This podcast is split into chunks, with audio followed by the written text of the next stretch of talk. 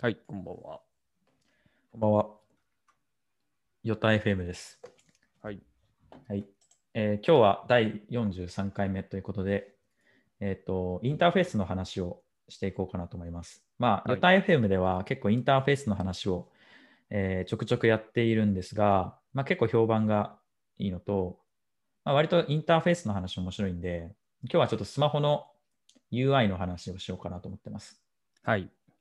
で、まあ、スマホの UI については、まあ、日々考えて、仕事上考えてはいるんですけど、うん。やっぱりそのなんか、えースマートフォンが生まれて、今、Android とか iOS が出てきている中で、まあ、それぞれなんかこう、結構に似てきてるよなっていうのがすごいあって、っていうのうも、最近、Google の Pixel 4a っていう、まあ、Pixel シリーズを今更買ったんですよ。うん。で、言ってたね。まあそもそも Google が出してるスマホなんだけど、Pixel って。うん。まあ何が特徴かっていうと、OS は Android なんだけど、うん。 Android を作ってるのは Google じゃないですか。うん。で、えっ、と、ハードウェアを、えー作ってるのは、まあ、Pixel は、の場合だと Google なんだけど、まあ普通は、サムスンが作ったりとか、まあソニーが作ったりとかみたいな感じで、Windows と一緒でソフトウェアだけ、えー作って売ってるっていうのが、まあ、Android の手法なんうですね。ん。うん。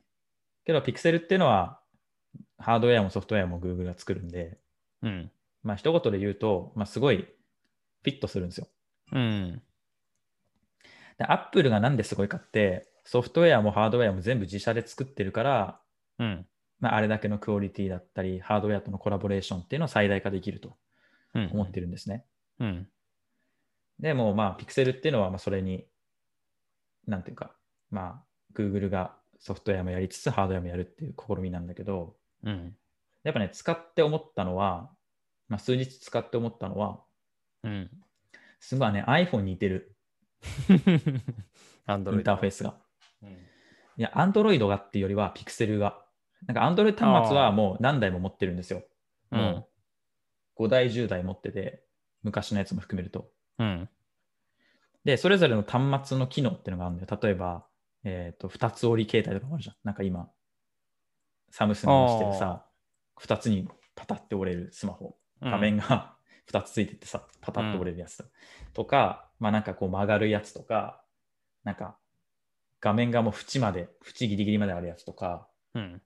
いろんな形があるじゃん。あ、それぞれって結構変わんだ。そうね。うん形とか機能とか、例えば指紋認証ついてるついてないとかさ、うん。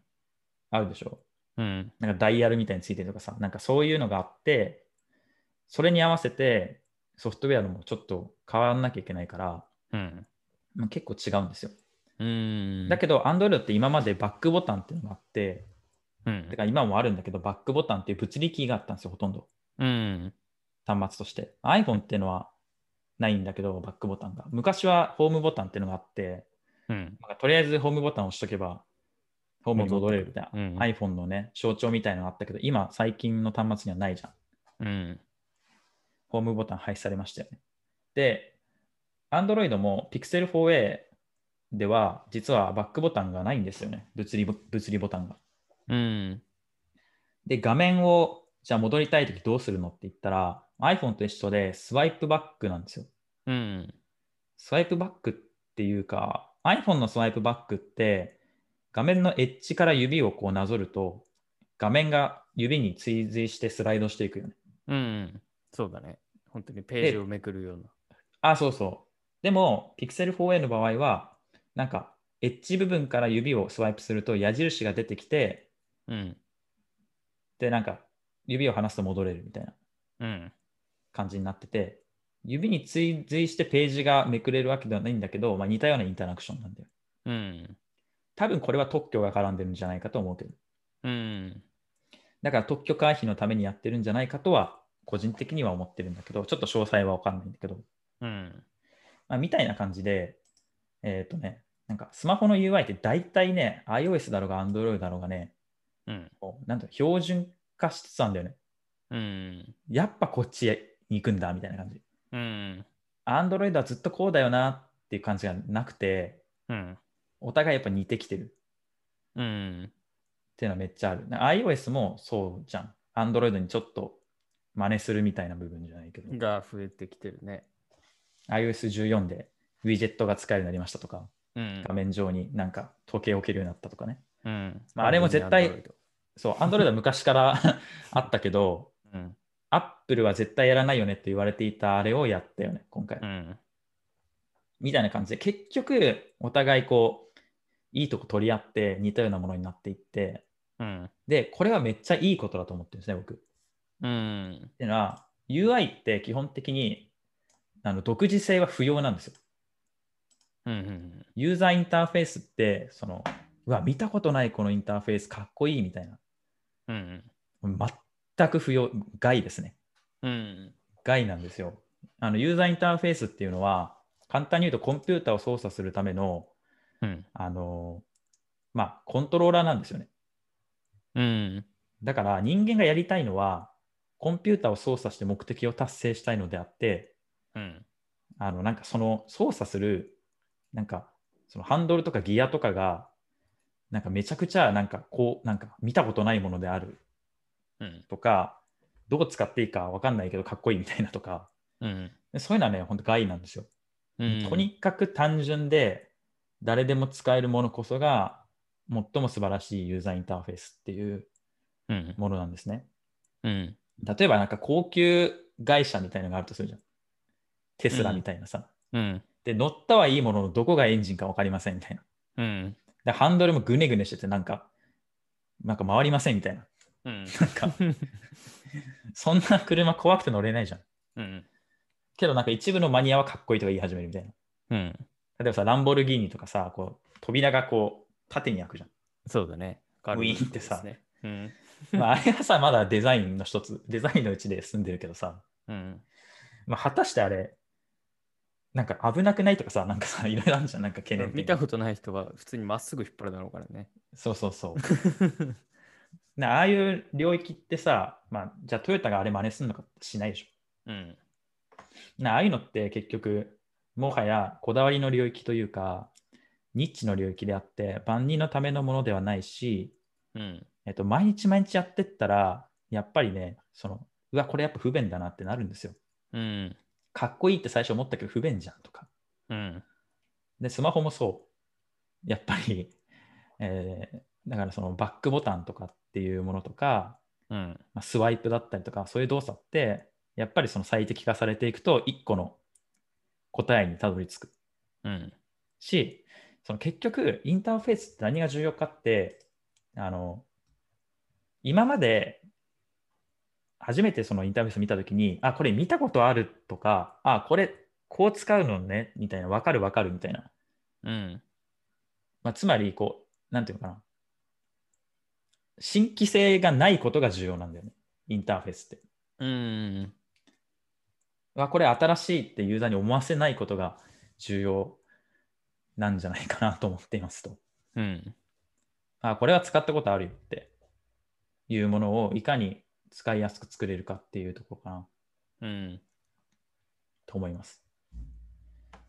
なので、ライン iPhone かともしれない Android ねは、LINE とかのインターフェースは、まあ、最初に発明したの LINE ではないと思うんだけうんど、うん。もちろん。メッセージングのインターフェースは間違いなくみんなあれじゃん。うん。 iMessage もメッセンジャーも。うん。まあ、あれは誰が見ても、あこういうやつねってわかるじゃんねみたいなだけうど。ん。そうだねで。もなんかあれがチャットワークみたいななんか UI だったらちょっとわかんないよねって言い出す人いると思うんだよね。うん。え、メールかなみたいな。 うん。なんか、あれは本当に、えっと標準化されてるインターフェースだと思いますし、うん。スマホだけでももっとたくさんあって、例えば Pull to Refresh っていう画面を下に引っ張って更新するってインターフェースあるんだけど、うん。まあ、あれも一つ発明なんだけど、当たり前になってるじゃん。うん。じゃあ、あれ最初に発明したの誰ですかっていうと、実は Twitter なんだよね。うん。で、Twitter が特許も取ってるんですよね。うん。だけど、Twitter は優しいから、いや、もうこの特許の、特許でなんか他の開発者を縛ったりしないですよ。使っていいですよって言ってる。うん。まあ、一応、権利は持って主張はするけど、その、他の開発者が似たようなインターフェース作ってもいいですよって言ってる。うん。でそれは本当になんかオープンソース文化でいいなと思うし、うん。世の中のためになってるそうだね。うん。もう Apple も Google も、えーデフォルトの UI として採用してるしね。うん。で、あと、まあ、Apple だとスクロールバウンスってのがあって、スクロールしたらなんかこうバウンドするみたいな。スクロールしたらバウンド。スクロールしたらさ、こうボーンってなるじあゃん。まあ、iPhone 使ってる人がさ、当たり前な動きだけど、まあ、実はあれって特許なんですよ。だから、I- Android にはないんだよね。ー。え Android はスクロールしたらピタッて止まる。 一番上まで行ったらスクロールピタッて止まる。いや別に違和感はないけど、その、なんていうの、そこはパクれないんだよね。特許あだから。だから標準化されにくいんだけど。でも、バウンドはしないんだけど、Android は、なんか、なんか変なウェーブみたいのが出てくるんだよね。うんボヨンって。ー。スクロールしてぶつかると、なんかウェーブみたいな、ボーンって、なんかちょっとこうあー水が溢れましたみたいな感じになるんです。あそれによって、ああ、もう一番上まで行ったんだなっていうところを表現する。つまり、何を言いたいかって、あの、なんか画面が固まってスクロールが止まったのか、ー。うん。一番上まで行ってスクロールが止まったのかわかんないじゃん。画う面ん。を止めるだけだったら。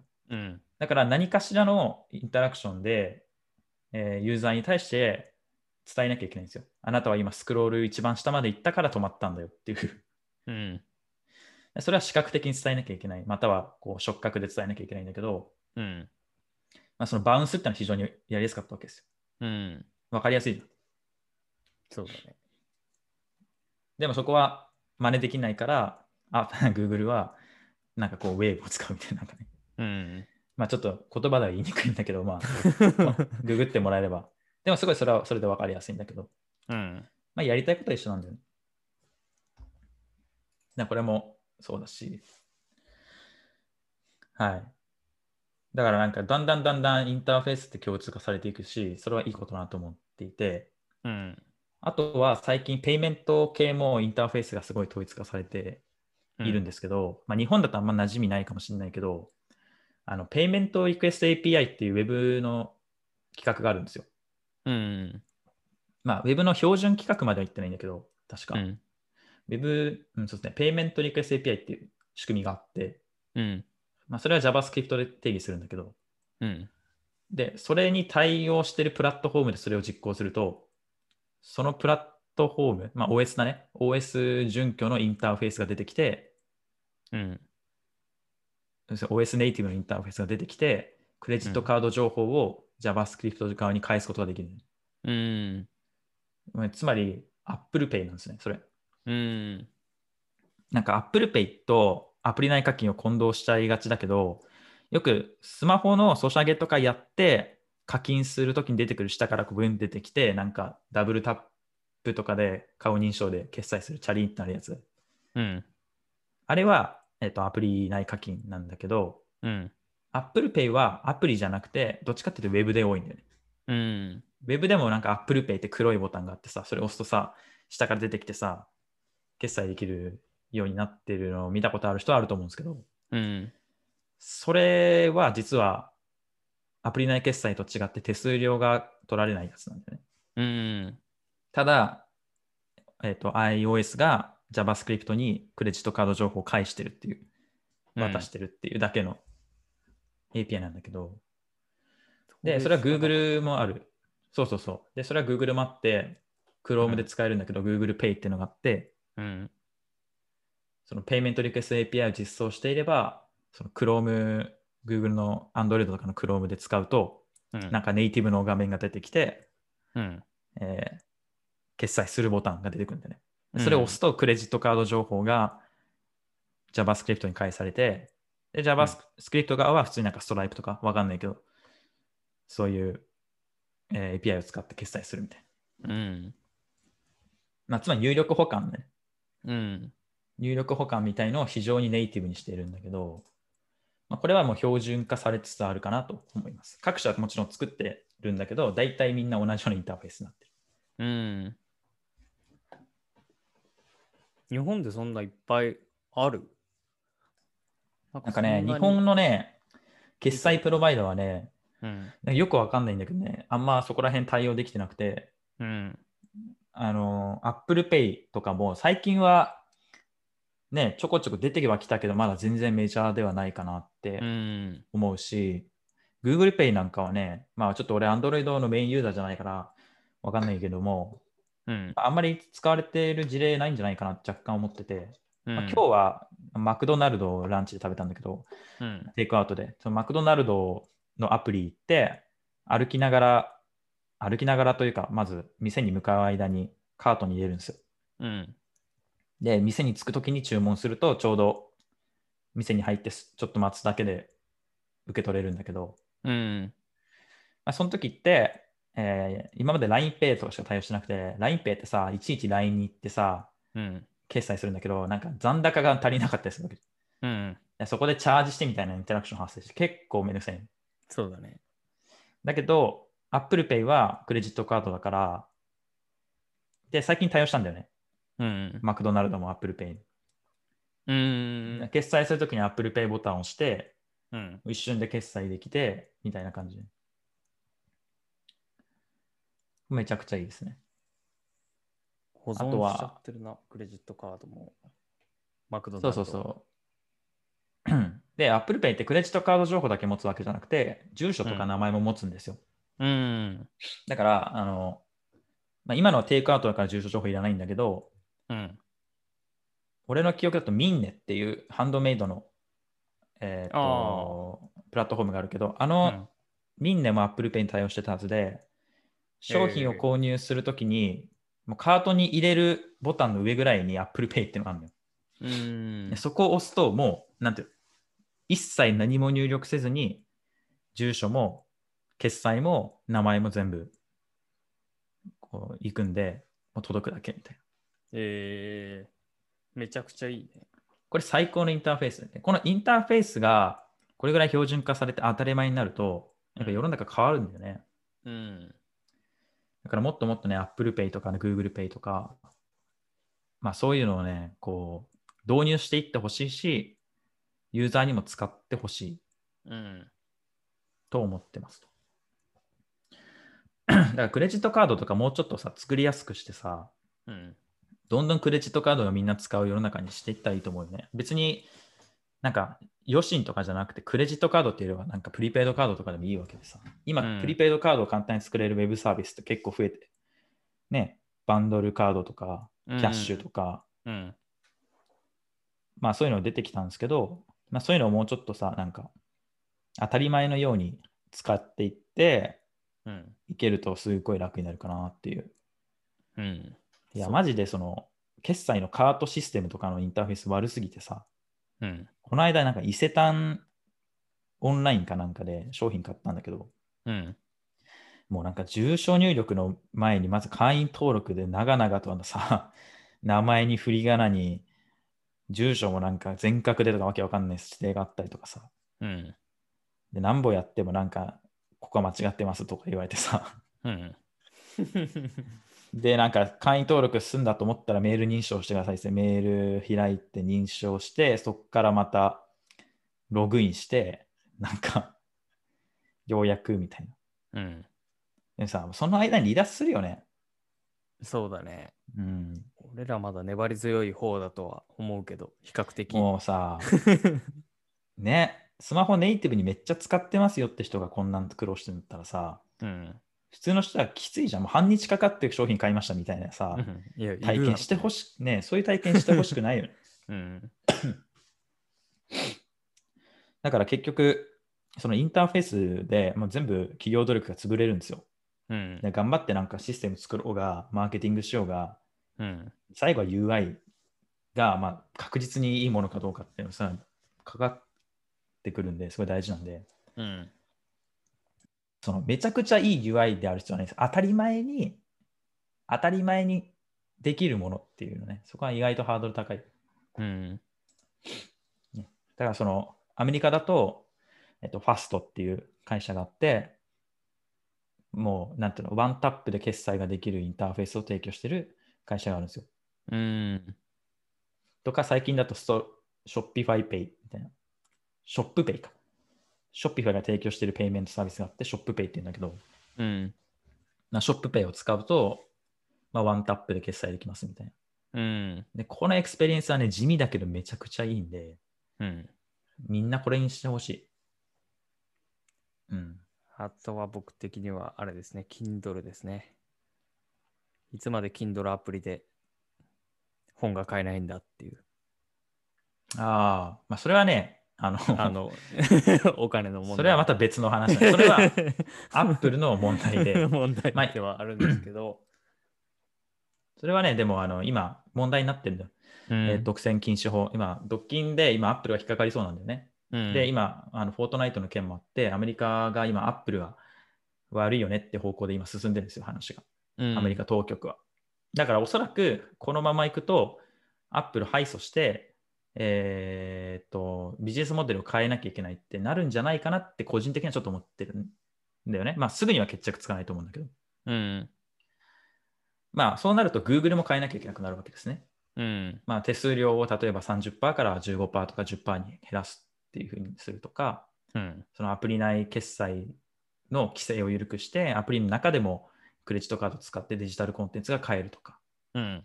まあ、そういうところが緩くなってくると、ユーザーにとってはハッピーになることもあるし、うん。ただ、アップルからすると、じゃあ、アップストアなんてやってらんねえよってなる可能性もあるし、それはそうですね。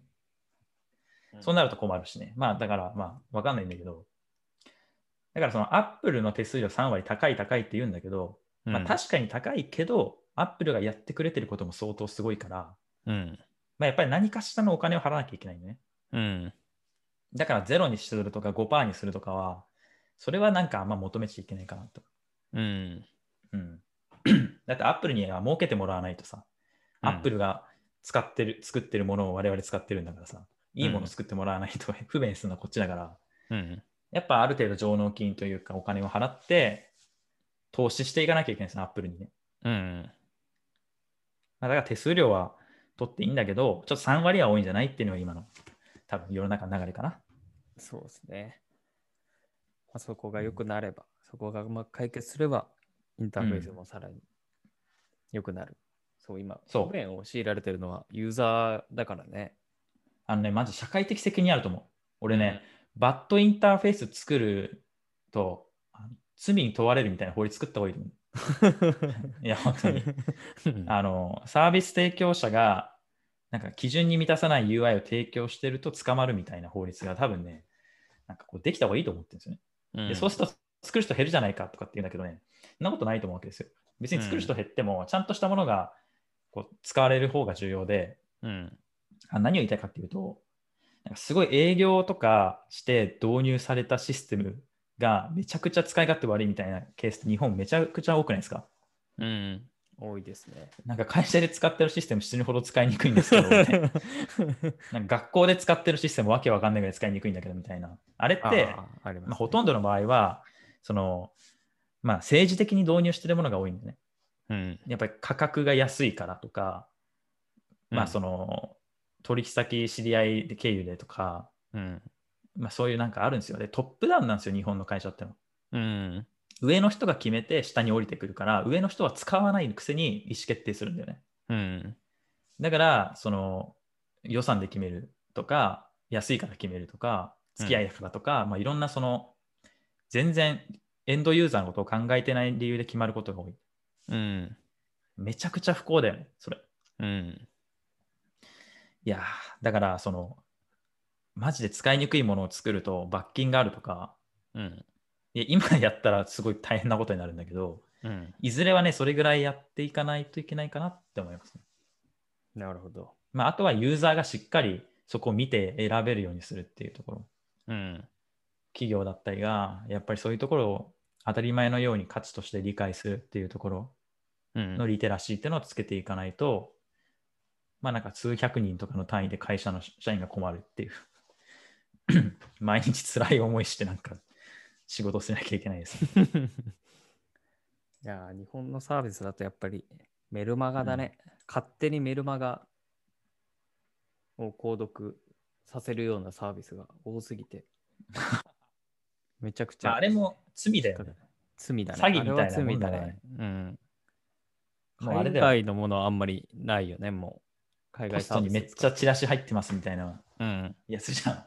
そう。クソだよね、あれもね。すんごいちっちゃいチェックボックスでメルマガを購そ読うそすうそうるみたいなのが、デフォルトでオンになっててみたいこすい商売だよね。な。うん。まあでも、なんていうの、でもそれを、が当たり前になってる日本の文化みたいのもさ、皮肉だけどあるからさ、うん。でそれはどんどん変えていかないといけないかなう。というんふうには思いますけど、まあでもさ、まあメルマが9割は邪魔だけどね、まあたまにすげえがっつり見てる人がいるんじゃない、なんか、うっん。ていうのも、まあ、ちょっと話それるけど、LINE のボットでめちゃくちゃキャンペーン送ってくるボットたくさんあるじゃん。うん。あれって、まあ、うざいからミュートしてるとか、もうブロックしてるって人多いと思うんだけど、うん。実はね、おばちゃんとかをね、めっちゃ見るらしいね。うん。うん。いるだろうね。ある化粧品会社の人が言ってたんだけど、うん。一番効果があるマーケティング、実は LINE なんですって最近はって言ってて、うん。え、LINE なんて僕ひ一つも見てないですよみたいな、その企業の。うん。うるさいし、通知来るし。うん。そしたら、いや、でも、若い子はそうかもしれないけど、結構シニアの方とかは、なんか LINE の内容すごい読みますよみたいな。やっぱそのインターフェースなんだろうね。うん。吹き出しで出てくるから読みやすいんじゃないあと、普通にミュートの仕方知らなさ そう。まあ、わそかんれはないけど。本当にある気がする。そして通知ねのあのバッジが溜まってる状態は気持ち悪いから、うん。一応見ようっていう人は多そうだよね。まあね。まあ、それもまあ、リテラシーが追いついてきたら、あの、淘汰されるものかもしれないけどね。 うん一時的な、その、特殊なインターフェースによる、えー利益かもしれない。うん。で本質的に人のためになってないものってのは淘汰されるんで、うん。まあ、そういうものを作ろうという話ですね。だから、あのわけわかんないなんか住所情報を入力するのになんか振り仮名打ったり、全角だけとか、あれは法律で禁止した方がいいと思う。マジで。なんか全角しか受け付けない。まあ、全角しか受け付けないのはまだいいんだけど、うん。 せめて全角に変換しろよと、裏側で勝手に。あれ、なんで、何か必要なのかね送るときに全角。あ、システムのカタカナとか都合でしょ。あの、まあ、名前の振り仮名とかは、もしかしたらその郵送する手続きで必要とかはあるかもしれないけど、住所のカタカナってあれ、正しく書けてるかもわかんないし、なんかね、何のためにやってるかわかんない。なんか、例えば郵便番号でハイフンいらないとか言われて弾かれるじうんゃん。いやいや、いらないなら取ってみたいな。 なあれは、だから、ああいうインターフェースを作ったら、なんかちょっとこう、怒られるぐらいのなんか、ものが必要だよね。あの、まあ、これからっうんていう、ちょっと UI の話でしはい。た。まあね、まあ、久しぶりにちょっと UI の話してたんですけど、まあちょっと最近はいろいろ、なんか Notion の API ができたとかもあるんで、まあそういう話も次回以降できればなと思います。はい。なので UI をどんどん表示化していって、簡単にしていって、えーっと、使いにくいものは捨てていって、うんっ。ていうのを頑張ってやりましょうというはい。話です。じゃあお疲れ様でした。お疲れ様でした。